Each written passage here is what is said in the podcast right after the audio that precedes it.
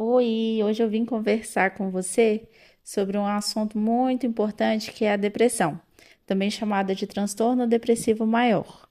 O que, que é a depressão? Ela é caracterizada por uma tristeza que é muito grave e muito persistente. Então, ela acaba interferindo no funcionamento da pessoa, né? Acaba diminuindo o interesse, o prazer nas atividades. E a causa exata ela é desconhecida e muito provavelmente tem a ver com hereditariedade, alterações nos níveis de neurotransmissores e fatores psicossociais certo? O diagnóstico, quando a gente vai atender na clínica, é baseado na história da pessoa, na forma como ela traz a vida, como ela enxerga as coisas. E o tratamento geralmente consiste em medicamentos, ou seja, o atendimento de um psiquiatra, a psicoterapia com psicólogo, você pode contar comigo se precisar, ou ambos. E algumas vezes existem tratamentos médicos de eletroconvulsoterapia ou estimulação magnética transcraniana rápida, que se chama EMTR.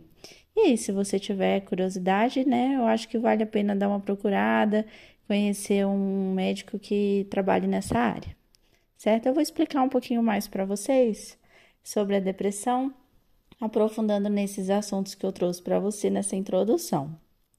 Bom, o que que acontece? É, dentro da, do transtorno depressivo maior, que também é chamado de depressão maior, existem outros transtornos. Dentro não, né? É, faz parte a depressão de outros transtornos. O também conhecido transtorno depressivo persistente, que é a distimia, é, algum outro tipo de depressão específica. É, também existem outros chamados transtorno disfórico pré-menstrual, quando a mulher está tá, antes da menstruação acaba tendo um quadro depressivo.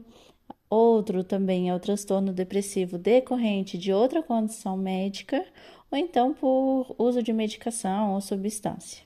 E é bem interessante pensar que a depressão ela pode vir em qualquer idade, né? Não adianta dizer, ah, não, mas é só a pessoa quando está idosa ou a pessoa é, quando está na adolescência que vai ter depressão, depois ela não pode ter mais. Não é verdade, né? Pode surgir em qualquer momento da nossa vida.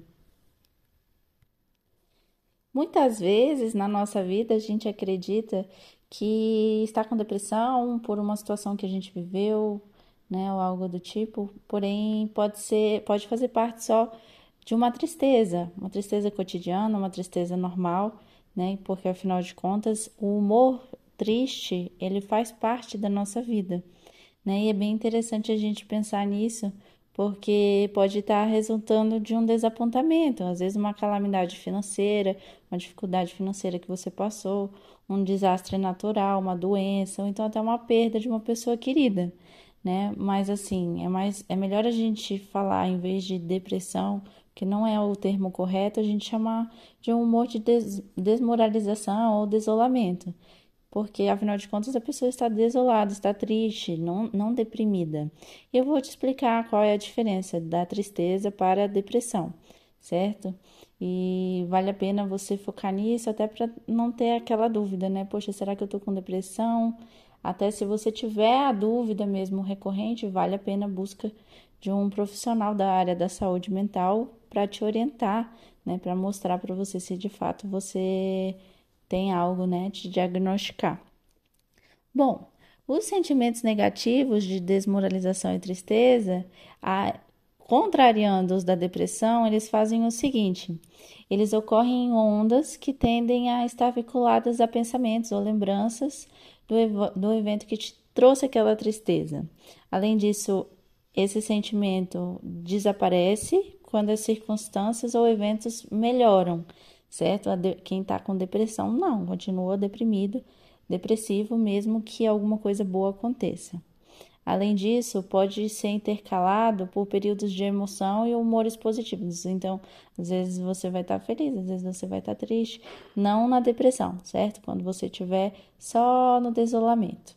Além disso, é, não são acompanhados de sentimentos generalizados de inutilidade e autodepreciação. Na depressão, a pessoa se enxerga de forma muito negativa, né? Se enxerga com culpa, se enxerga, enxerga o mundo como um lugar muito difícil, né? De, de lidar e enxerga também o outro um, de forma negativa, certo?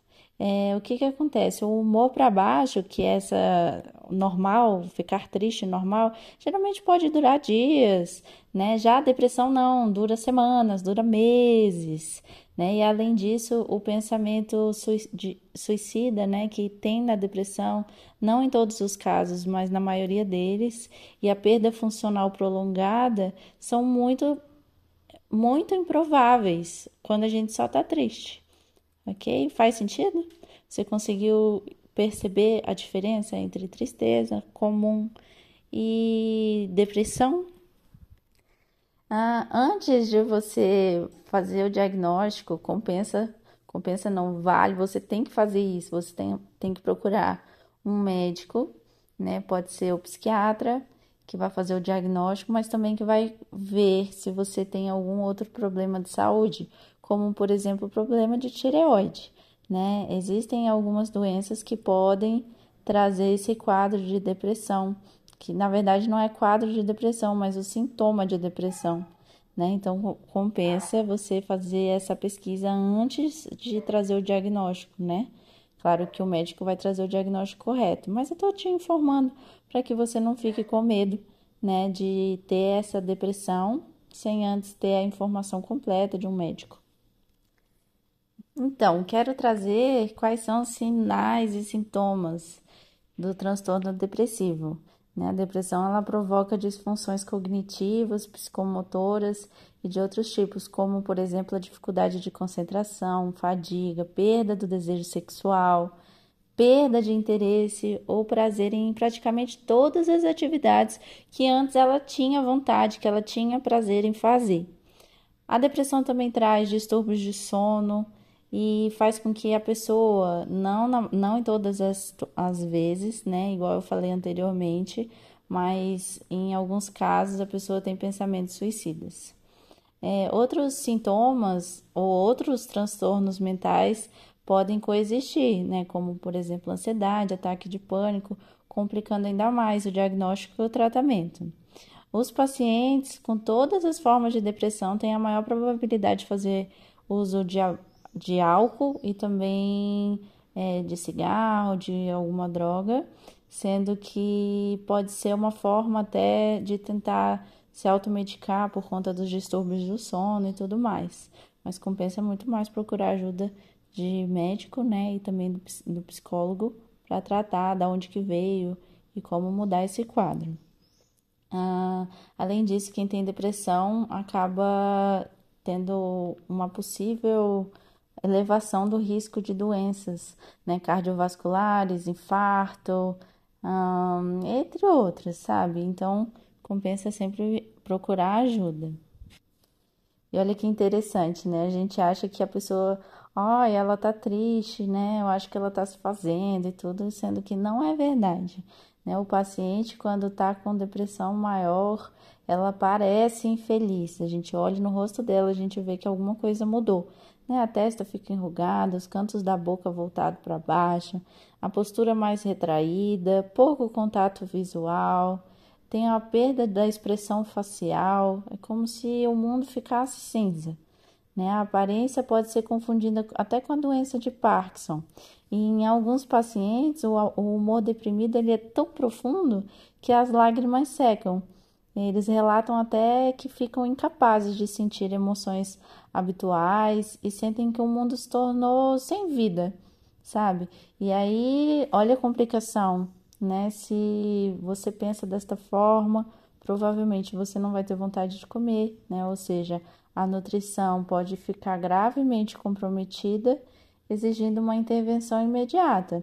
E algumas vezes os pacientes acabam negligenciando até a sua própria higiene pessoal, né? Deixam de cuidar dos filhos, dos entes queridos, até dos animais de estimação. Bom, esse foi o primeiro episódio sobre depressão. Na próxima semana eu vou trazer a continuação, né, o segundo episódio, e eu espero que vocês gostem. Lá eu vou conversar um pouquinho mais sobre quais são os sintomas para diagnóstico e um pouquinho mais do tratamento. E aí, gostou do episódio de hoje? Se tiver alguma dúvida, não deixe de me mandar mensagem lá no meu Instagram, arroba Rodrigues, Rodrigues com Z no final. Não deixe de me acompanhar aqui no Fala Psico, viu? É uma alegria ter você por aqui. Um abraço!